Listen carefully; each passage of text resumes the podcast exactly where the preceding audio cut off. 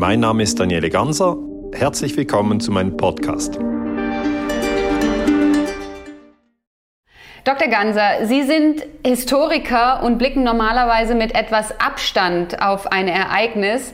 Aktuell befinden wir uns inmitten einer Krise, der Corona-Krise, und die Zuschauer würden es mir wohl kaum verzeihen, wenn ich Sie jetzt nicht nach Ihrer Einschätzung fragen würde.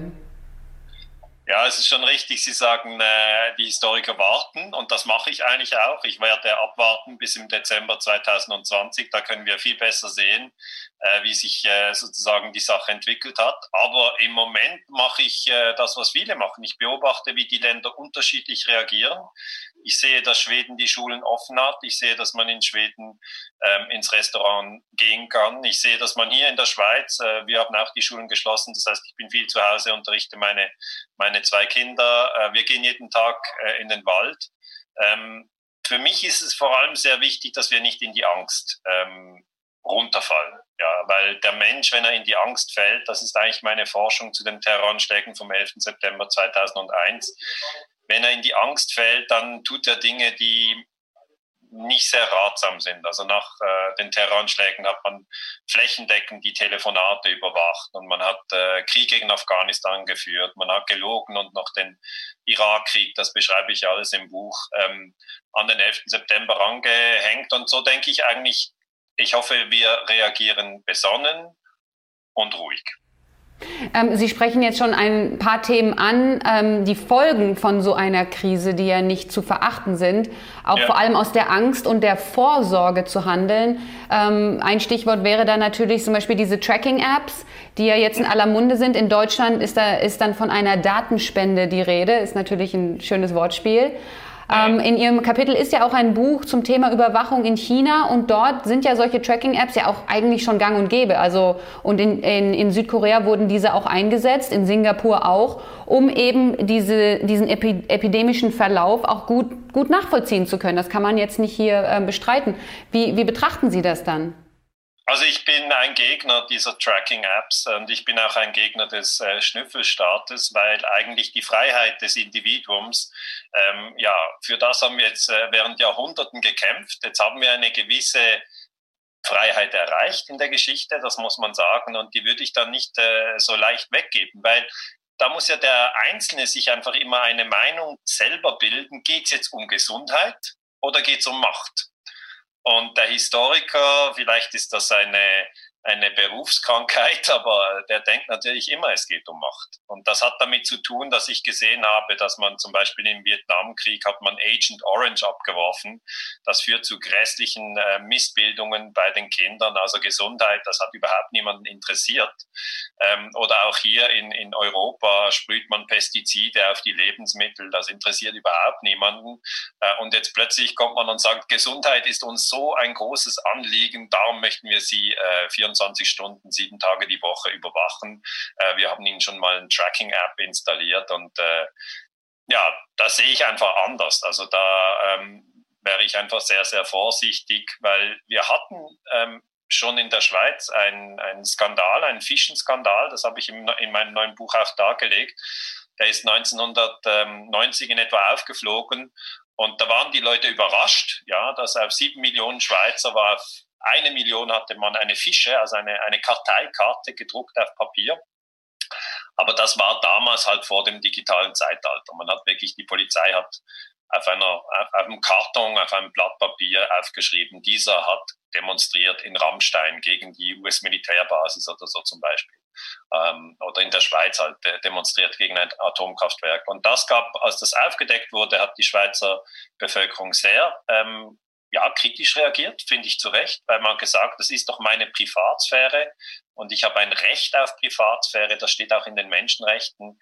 Ähm, und äh, dann schreibe ich auch in meinem neuen Buch, äh, dass jetzt China eine Massenüberwachung organisiert hat in verschiedenen ähm, Städten schon und da bekommt man Punkte abgezogen und ich bin einfach, ich bin ein Gegner. Ich sehe es wie Edward Snowden. Also Edward Snowden, der jetzt in Moskau im Exil ist und äh, er hat gesagt, wenn wir wenn wir uns auf Schritt und Tritt überwachen lassen, dann verlieren wir unsere Freiheit. Und ähm, Sie sprechen ja jetzt, äh, Sie sprechen ja jetzt dieses Social Tracking System in China an. dass, glaube ich, 2013 in einer Stadt wurde es getestet ja. und wurde dann ausgerollt. Das hat ja jetzt unmittelbar mit diesem, mit diesem Virus eigentlich jetzt nichts zu tun. Nein, das ist eigentlich für mich ist diese Geschichte mit dem Virus-App ist einfach alter Wein in neuen Schläuchen. Also man versucht schon lange natürlich mit dem Internet und mit den Smartphones. Man muss verstehen, die Smartphones haben wir seit 2007. Also als Steve Jobs, der Chef damals von Apple, gesagt hat, ich habe hier ein Gerät und mit diesem Gerät äh, können Sie nicht nur telefonieren, sondern Sie können eben auch Fotos machen, Sie können aufs Internet gehen, Sie können äh, viele Dinge tun, die wir da, wir waren alle überrascht. Das war vor 13 Jahren. Äh, und jetzt äh, sagt man, mit diesen Geräten werden wir sie auch äh, sozusagen überwachen, natürlich zu ihrer eigenen Sicherheit. Ähm, und ähm, wenn ich einfach die Lage in, in China anschaue, dann sind sehr, sehr viele Kameras installiert. Die Leute werden dann äh, sozusagen identifiziert. Ähm, und ich habe das absichtlich ins Buch reingenommen, weil ich eben ein, ein Kritiker von solchen Überwachungsmaßnahmen bin. Also ich finde es nicht gut äh, für eine Gesellschaft, wenn sie totalitär wird und wenn alles überwacht wird. Das finde ich nicht gut.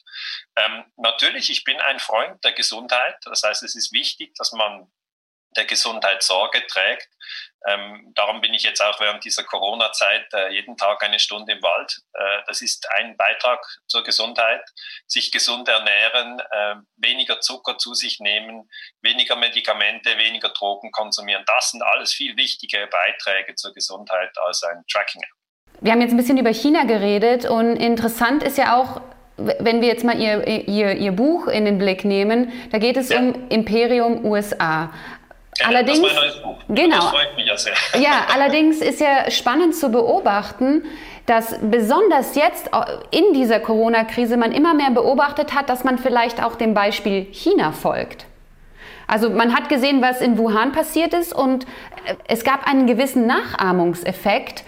Und dieser hat sich dann über den ganzen Planeten gelegt, äh, weil die Politiker sich dann natürlich nicht mehr getraut haben, einen anderen Weg einzuschlagen. Nehmen wir mal Schweden aus dieser, ähm, aus dieser Gleichung raus, weil das war wirklich eine Ausnahme. Also ja. ist es, ich sage ja Ihr Buch Imperium USA, aber sehen wir denn da eine Veränderung hin vielleicht zu einem anderen Imperium?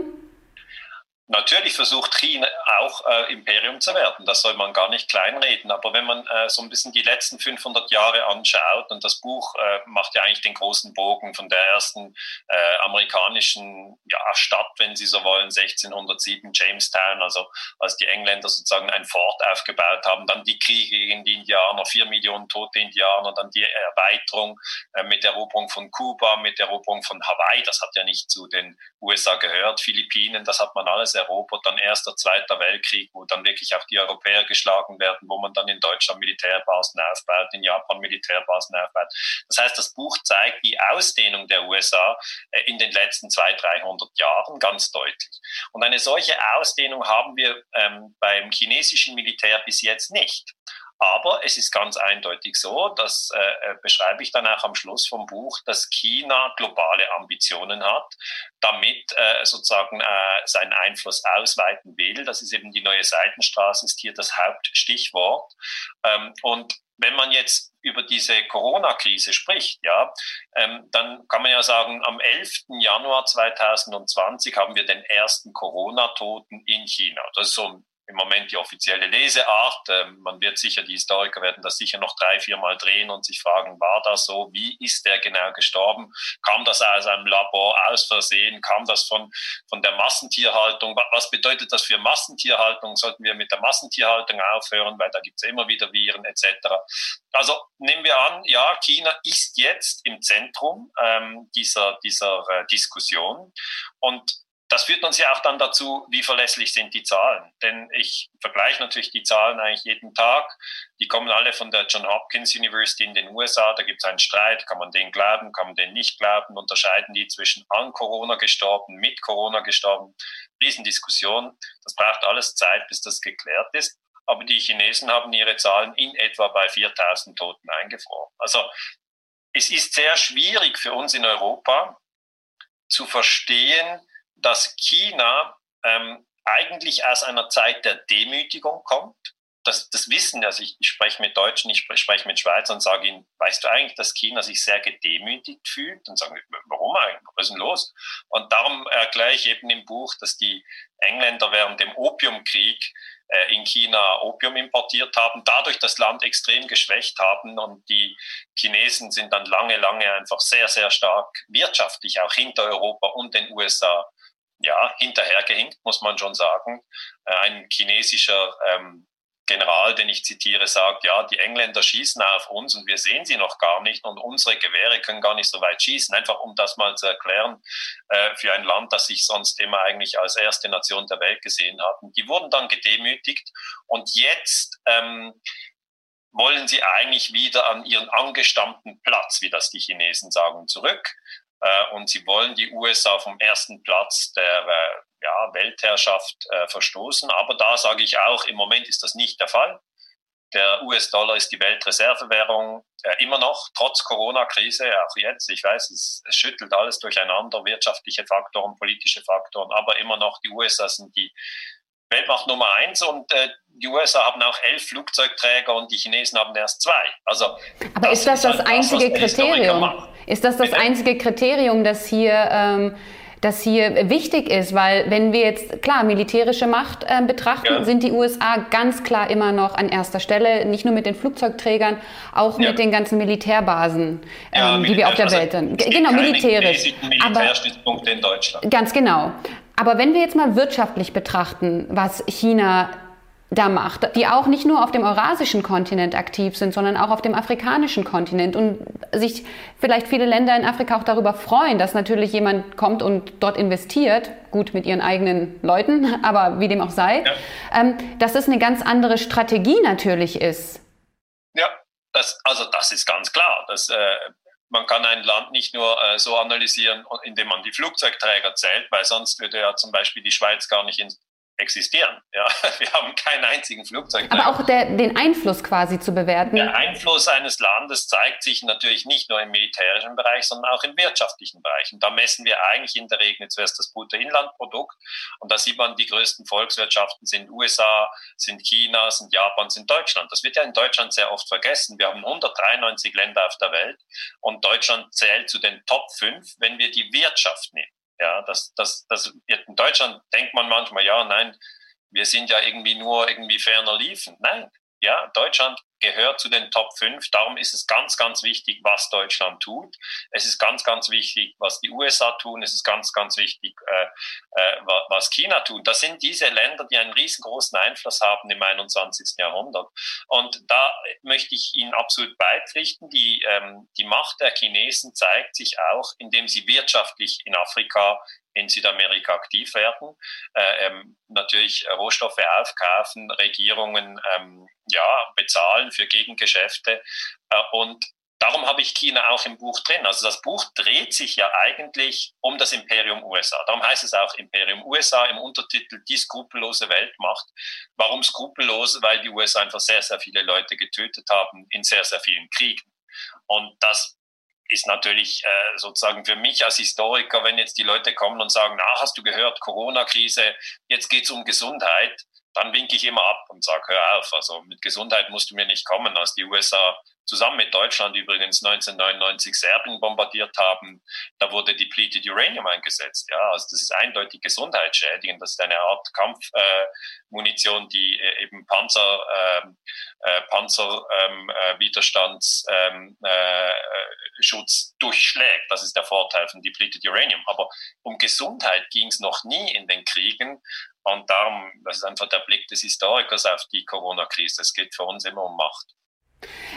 In Ihrem Buch beschreiben Sie ja auch das Prinzip ähm, Teile und Herrsche ja. und beziehen sich dann auf den eurasischen Kontinent, was ja ein wichtiger Dreh- und Angelpunkt ist, wenn wir jetzt auch über China und über die Ausdehnung der wirtschaftlichen Macht von, die, ähm, von China sprechen. Ja. Ähm, dieser, dieser Bereich der Erde, diese Region wurde ja schon lange destabilisiert. Sie beginnen mit, dem, ähm, mit der Bewaffnung der Mujahedin 1980, 79, ähm, um auch die Sowjetunion unter Druck zu setzen.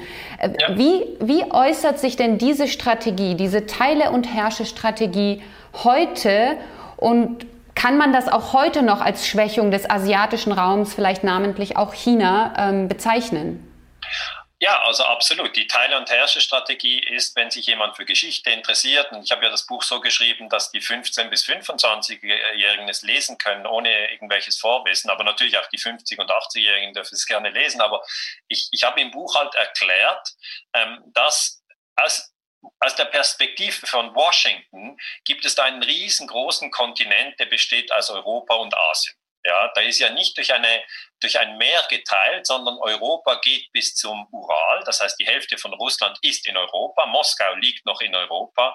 Ähm, ein Teil der Türkei, also bis zum Bosporus, ähm, ist Europa und der andere Teil, das ist die klassische politische Einteilung, gehört dann zu Asien. Das, das also Indien gehört zu Asien, China gehört zu Asien, natürlich Mongolei, Kasachstan, Japan, das gehört alles zu Asien.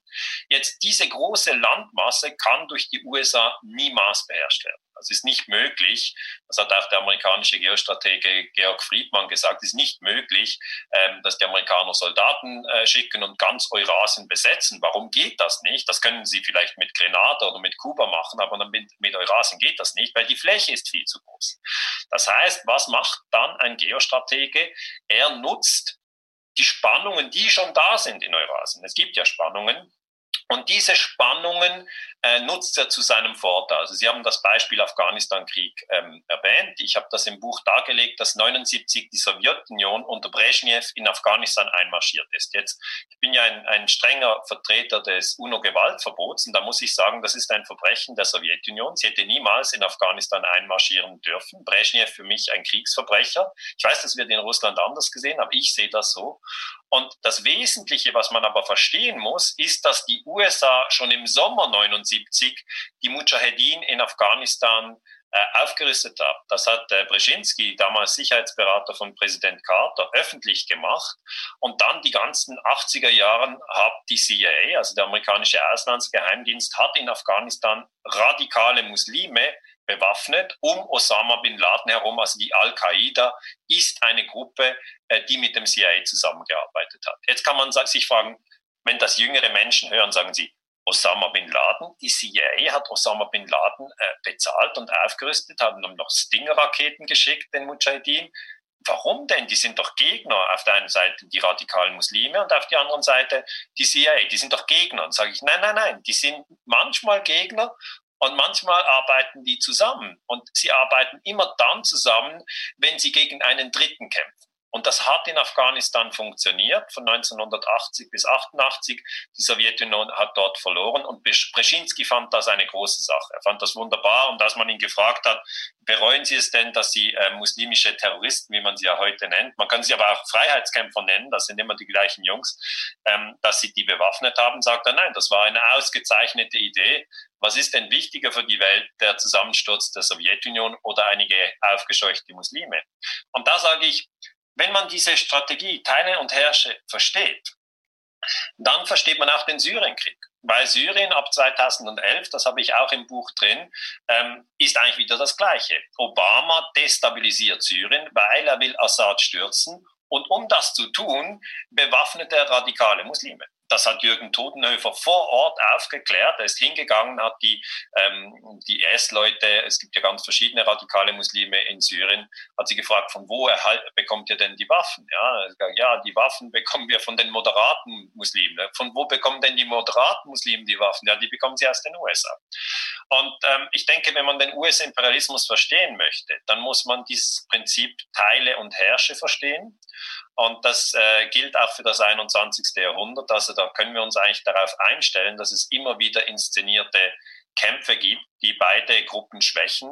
Wenn Sie jetzt vom 21. Jahrhundert sprechen und sagen, man müsse sich jetzt noch auf weitere False Flag Operationen, auch vielleicht sogar Kriege ähm, vorbereiten oder zumindest aufmerksam sein. Ähm, es gibt andere Ökonomen und Politikwissenschaftler, die von einem asiatischen Jahrhundert sprechen.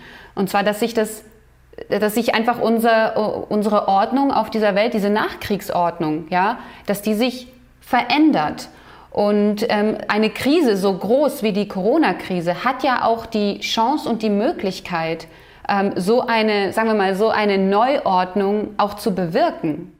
Also es ist ja ganz klar, dass diese Corona-Krise die Karten ganz neu mischt. Das sieht jeder. Die Veränderungen sind überall. Also es ist jetzt natürlich, gerade heute ist rausgekommen, das Münchner Oktoberfest wurde abgesagt.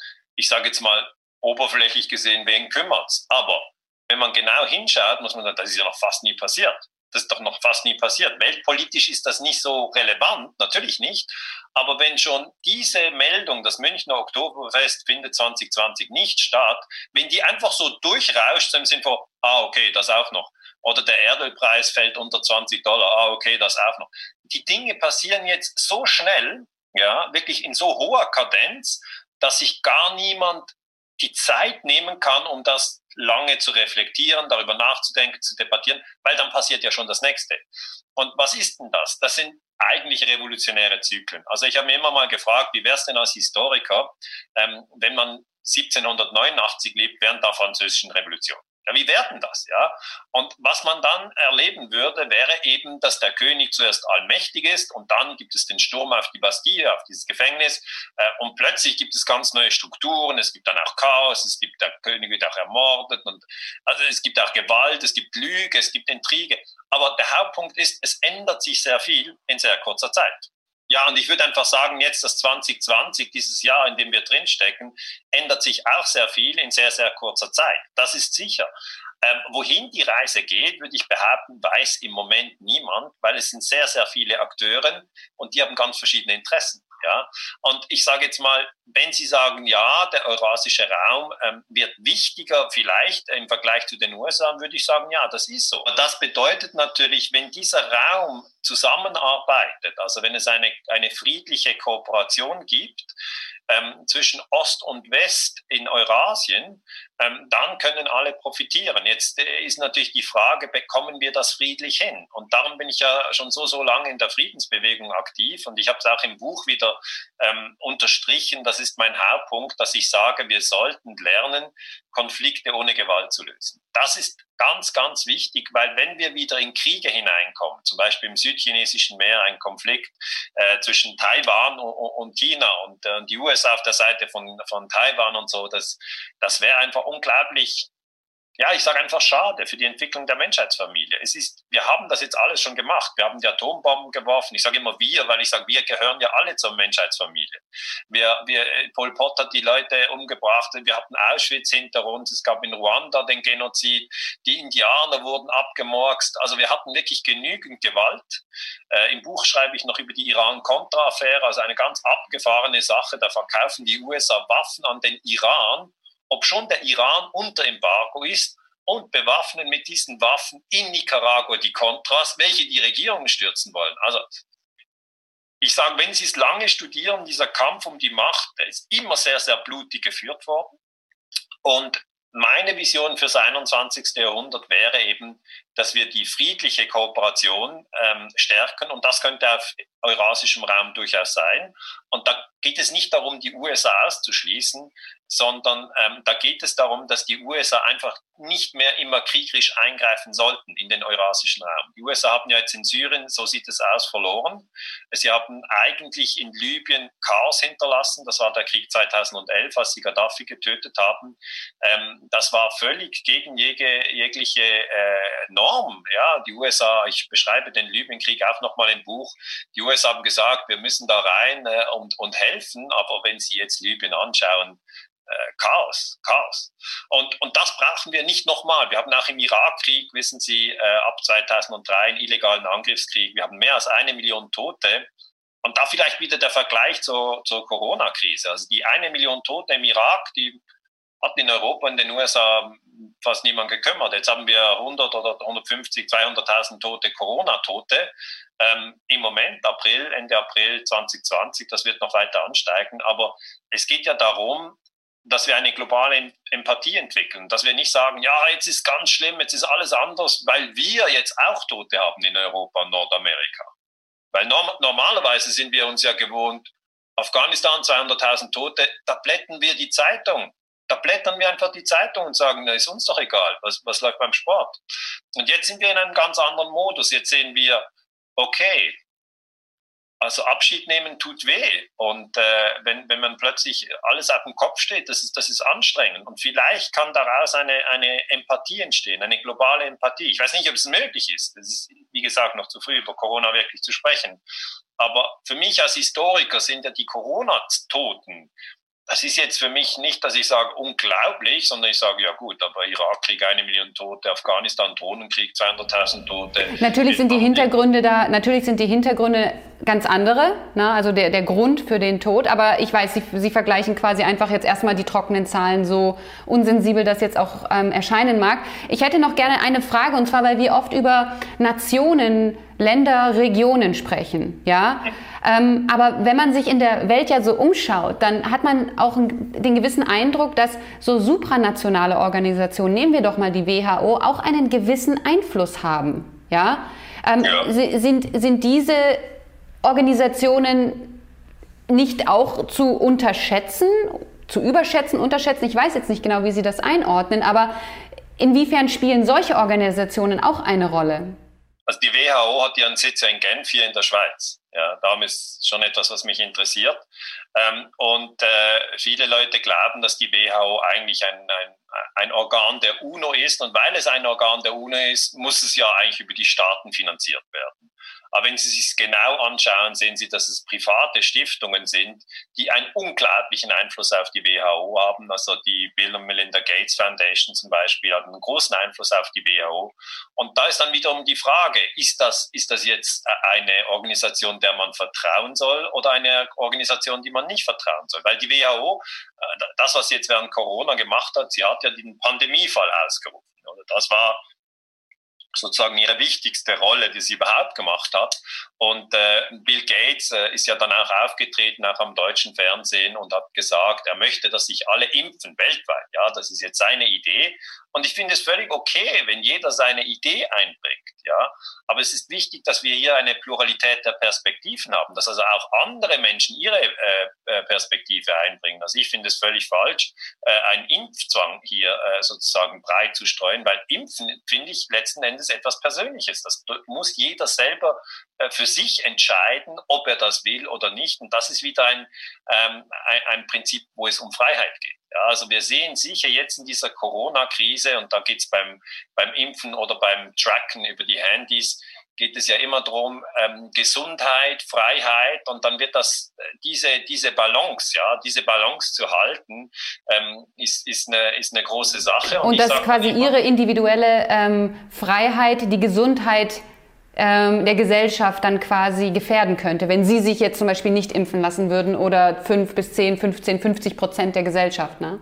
Ja, so wird das Argument sein. Aber wenn, wenn, Sie, wenn Sie verschiedene, es gibt ja sehr viele Virologen, die sich jetzt zu, zu, zu Worte melden, aber wenn Sie verschiedene Virologen anhören, die sagen, ähm, es könnte durchaus auch so laufen, dass wir uns anstecken und dann eine Herdenimmunität entwickeln ohne Impfung. Also dass die Impfung gar nicht notwendig ist, weil man sich eben anstecken kann. Und äh, wenn man nicht zur Risikogruppe gehört, dass es dann ein äh, idealerweise normalen Verlauf nimmt. Das heißt, man überlebt das und dann geht's wieder weiter.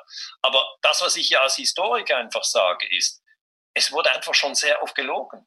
Das ist das, was ich sagen möchte. Ich möchte den Menschen sagen, glaubt nicht blind, ja, dass wenn Ihnen jemand sagt, wir müssen jetzt das tun, nur weil er eine Obrigkeit ist, Sie haben die WHO angesprochen, oder die Kanzlerin oder den Präsidenten oder wer auch immer, ja, man soll nicht einfach blind den Obrigkeiten glauben. Das ist eigentlich auch das Resultat von meinem Buch. Man soll nicht blind den Obrigkeiten glauben, auch damals nicht Hitler, sondern man soll sich selber fragen, ist das jetzt eine gute Entscheidung, ist das eine schlechte Entscheidung? Und was ich damit sagen will, und dieser Meinung bin ich, ist, dass wir im Moment, wenn wir etwas erleben, also die Eltern unter uns können sich erinnern, wo sie waren am 11. September, dann sind wir sehr emotional. Ja, wir sind geschockt. Und dann ist das große Problem der Terror. Und das ist jetzt mit Corona ähnlich. Wir sind, ähm, also nicht jeder natürlich, aber viele sind geschockt, sind verunsichert, sind auch in den Häusern eingesperrt. Das drückt auf die Stimmung. Ähm, und dann ähm, ist man eigentlich manchmal bereit, Bürgerrechte aufzugeben, vieles aufzugeben, was, wo ich immer sage, das sollte man nicht so schnell weggeben. Für das haben wir lange gekämpft. Das heißt, man muss immer schauen, was tut man denn so schnell? Und manchmal ist es besser, nichts zu tun und nachzudenken, sich zu beruhigen und einen Diskurs zu haben. Okay, wie schätzen Sie das ein? Wie schätzen Sie das ein? Dann haben wir eine Pluralität der Perspektiven und dann kann sich auch die Angst beruhigen. Also nach 9-11 war es wichtig, die Angst musste abnehmen. Die Angst nimmt mit, nimmt mit der Zeit immer ab. Und jetzt ist halt eine neue Angst, die Angst vor einem Virus. Und wenn Sie wollen, in fünf Jahren kann man Terror und Virus noch kombinieren und sagen, jetzt gibt es Terroristen, die haben ein Virus ausgesetzt, haben sie die doppelte Angst. Also mit Angst wird immer auch Politik gemacht. Und als Historiker kann ich den Tipp geben, dass man da sich zurückhalten sollte. Dann sollte man sagen, jetzt im Moment gerade nichts entscheiden. Also wenn Sie jemand fragt, wollen Sie die Tracking-App, wollen Sie die Tracking-App, dann sagen Sie, im Moment will ich die nicht. Ja, ich will zuerst äh, sozusagen sehen, was Sache ist. Ich will mir meine eigene Meinung bilden und dann will ich mit meinen Freunden sprechen. Dann will ich noch eine Stunde im Wald gehen und äh, dann können wir das wieder behandeln. Weil in, in, dieser, in dieser Druckphase werden Dinge durchgepusht, die letzten Endes oft nicht im Sinne der Menschheitsfamilie sind. Allerdings ähm, wird natürlich auch von Entscheidern gefordert, dass sie eben Entscheidungen treffen. Ja, gut, also die Hauptentscheidungen beim Virus sind natürlich die, dass sich die Leute nicht in Massenveranstaltungen treffen, dass sie sich die Hände waschen, dass sie die, die, die Distanz halten. Also diese Dinge muss man natürlich auch respektieren. Ich, ich selber musste ja sehr viele Vorträge absagen und das ist völlig richtig und völlig verständlich. Also da würde ich niemandem, einem Politiker einen Vorwurf machen und sagen, ja, jetzt können wir diese Veranstaltung. Oder ich bin ja auch ein großer Fußballfan äh, und jetzt die Europameisterschaft ist abgesagt, die Champions League-Spiele finden nicht statt. Also ich verstehe das, das ist absolut richtig. Ja, Massenversammlungen. Aber der Mensch wird ja mit Corona leben. Ja, das ist klar. Corona geht nicht weg. Wir leben schon seit Tausenden von Jahren mit Viren. Das ist ganz wichtig. Wir leben mit Viren. Jetzt sagt jemand, ja gut, aber dieser Virus ist viel gefährlicher und darum ist jetzt alles anders. Ja, das muss man dann diskutieren. Ja, aber letzten Endes werden wir im 21. Jahrhundert mit Terrorismus leben. Wir werden mit Viren leben wir werden mit Krieg leben. Das heißt, wir haben diese Herausforderungen, die sind immer da. Ja, die sind immer da, die gehen nicht weg, die sind auch 2030 noch da. Und ich, ich möchte einfach da appellieren, ja, dass wir erstens Konflikte friedlich lösen und dass wir uns zweitens in Achtsamkeit üben. Das sage ich auch im neuen Buch Imperium USA, sage ich, wenn Sie in einen Angstzustand hineinkommen, dann ist es ein Trick, mit Achtsamkeit da wieder rauszukommen. Sie beobachten ihre eigenen Gedanken und Gefühle. Okay, sie denken, was macht mir denn jetzt Angst? Habe ich Angst, meine Stelle zu verlieren, mein Geld? Habe ich Angst, dass ich krank werde? Was ist die Angst genau? Und ist sie realistisch oder ist sie übertrieben? Ja? Habe ich Angst, dass meine Eltern sterben, weil sie sind schon älter, sind vielleicht in der Risikogruppe, vielleicht kennt man jemanden, der gestorben ist. Das heißt, dieses Training, der Achtsamkeitstraining, das habe ich eigentlich trainiert während der Kriegspropaganda um Kriegspropaganda abzuwehren. Und ich finde es jetzt während Corona wiederum sehr, sehr hilfreich, weil so kommt man nicht äh, in eine Panik und man kommt auch nicht in, eine, in, in, in ein hastiges Entscheiden. Dass die Politiker natürlich entscheiden müssen, ist klar. Dass die Journalisten auch sehr, sehr schnell etwas sagen müssen, ist auch klar. Für, für mich als Historiker ist es ein bisschen anders. Ich habe Zeit.